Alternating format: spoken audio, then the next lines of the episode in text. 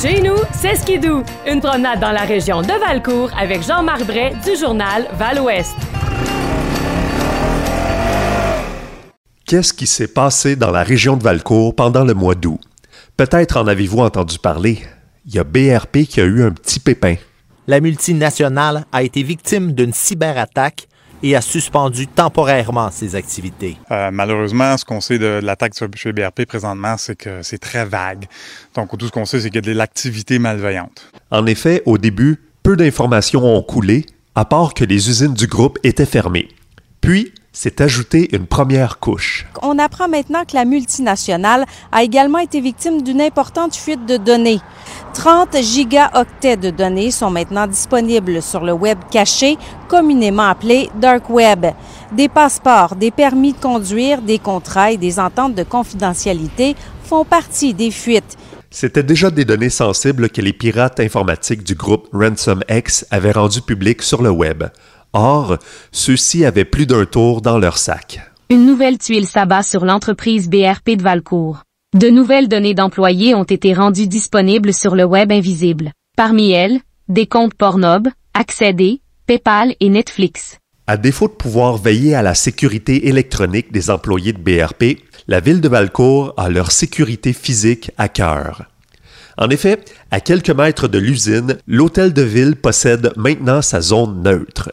Jacinthe Charon, responsable des communications à la ville. C'est de plus en plus populaire un peu partout. Là. Ça, ça avait commencé, là, il y en avait à Bromont, euh, dans les plus grandes villes. Puis là, c'est la SQ, dans le fond, qui est instigateur du projet. Là. Sous surveillance constante de caméras, la zone neutre est destinée aux transactions d'achat en ligne ainsi qu'à l'échange de garde d'enfants quelque chose qui se passe, mettons, dans la semaine, quelqu'un se fait attaquer dans le parking, puis la police débarque, mais c'est sûr qu'on est capable de leur fournir une, euh, une, vidéo. Un endroit où la police n'a certes pas eu à intervenir, c'était à l'église de Sainte-Anne de la Rochelle lors du concert d'Orford sur la route.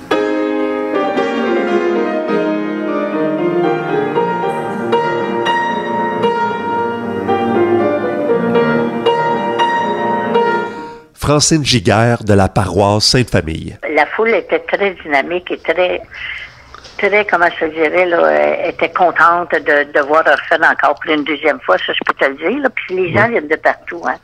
Oui. pas les gens de Sainte-Anne qui sont là. là. OK, Il y en a. Mais c'est les gens viennent de partout. L'an passé, on en avait de Laval, on en avait de partout. Sherbrooke, tous les environs. Il y avait plus de 200 personnes. L'église était pas mal euh, là, la députée euh, fédérale, qui Andréane Larouche était là. Oui, la députée de la circonscription de Shefford, Andréane Larouche, était présente. Les choses pourraient toutefois changer lors des prochaines éditions d'Orford sur la route, puisque la région de Valcourt fait l'objet d'un projet de redécoupage électoral. Présentement, les sept municipalités de notre coin de pays sont toutes réunies dans une même circonscription fédérale, soit Shefford. Si le projet de redécoupage va de l'avant, Racine serait transféré à Richmond-Arthabasca, tandis que Valcourt, Ville et Canton, ainsi que Maricourt iraient de votre côté dans Saint-Hyacinthe-Bagotte. Le projet de redécoupage réjouit pas grand monde par ici. Pierre Tétrault, maire de la ville de Valcourt. Pour nous autres, ça veut dire que les sept municipalités, on va diviser dans trois comtés. Ce qui veut dire que quand on va des représentations à faire, ben ça va être trois députés différents. Je trouve que c'est pas brillant par le feeling, le sentiment qu'on va être moins, euh, moins écouté. C'est pour ça qu'on trouve ça un peu, un peu beaucoup frustrant. Même son de cloche du côté du maire de Racine, Mario Côté. Le groupe des sept, on serait dans trois comtés. Là. Ça marche pas. C'est ça, nous autres, qui nous déçoit. Là. On veut pas nécessairement déménager, mais déménager nous ensemble. Là. Puis on veut travailler avec un député. Nos maires locaux vont avoir la possibilité de faire valoir leur point de vue lors d'une audience publique qui se tiendra à Sherbrooke le 5 octobre prochain. Cette date devrait d'ailleurs être le moment de ma prochaine chronique. D'ici là, je vous souhaite une bonne campagne électorale provinciale. C'était Jean-Marc Bray pour le Val-Ouest.